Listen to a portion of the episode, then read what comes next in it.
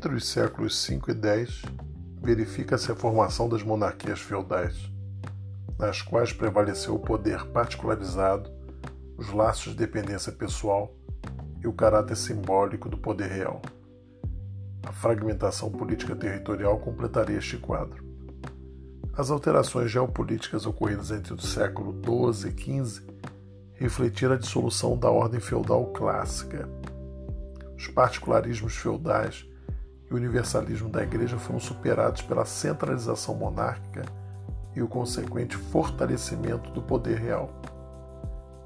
Essa centralização foi propiciada a partir da crise do século XIV, momento em que se iniciou a dissolução das relações de servidão, o enfraquecimento dos laços de vassalagem, as revoltas camponesas e urbanas e a contestação ao poder universal da Igreja, que atingiria seu momento máximo com a reforma do século XVI. É necessário frisar que a formação das monarquias nacionais é um processo histórico muito mais amplo que, em hipótese alguma, se limita apenas ao período da crise do feudalismo.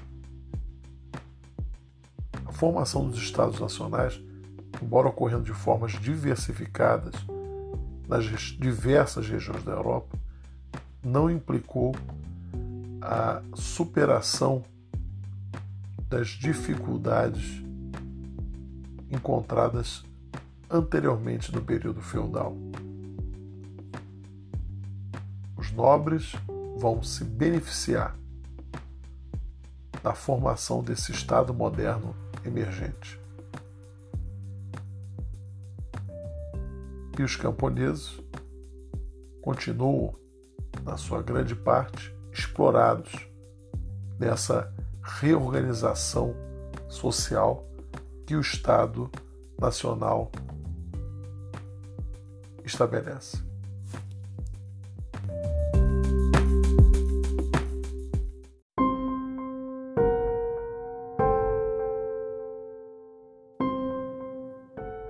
As características gerais dos estados modernos podem ser assim resumidas: centralização e unificação administrativa, com eliminação da autonomia dos poderes locais e das cidades, formação de uma burocracia, isto é, um grupo de pessoas especializadas nos negócios administrativos, formação de um exército, normalmente composto por mercenários, arrecadação de impostos reais necessários para custear as despesas com o exército e a burocracia, unificação do sistema de pesos e medidas destacando-se a unificação monetária, e a imposição da justiça real, que se sobrepõe à justiça senhorial.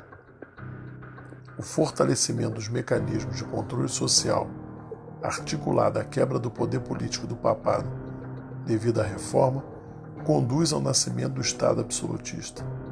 É interessante lembrar que, na própria época, diversos juristas, teólogos, pensadores e escritores, de acordo com os interesses dos próprios estados, preocuparam-se em justificar as origens, as bases e a natureza do poder absoluto.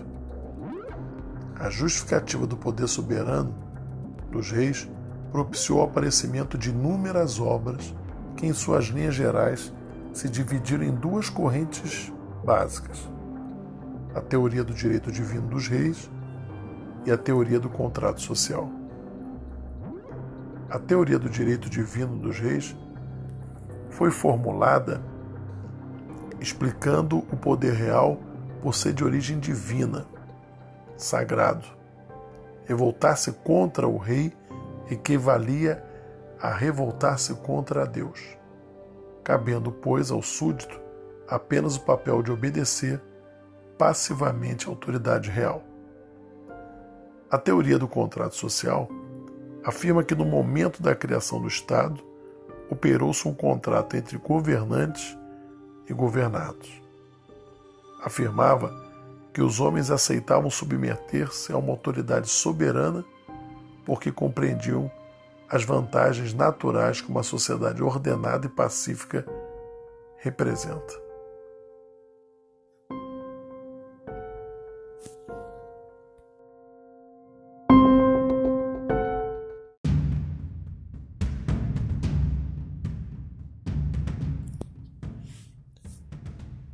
Entre os séculos XV e XVIII, alguns monarcas absolutistas adotaram o mercantilismo, conjunto de ideias e práticas econômicas por meio das quais as monarquias europeias visavam conseguir poder e riqueza para o Estado.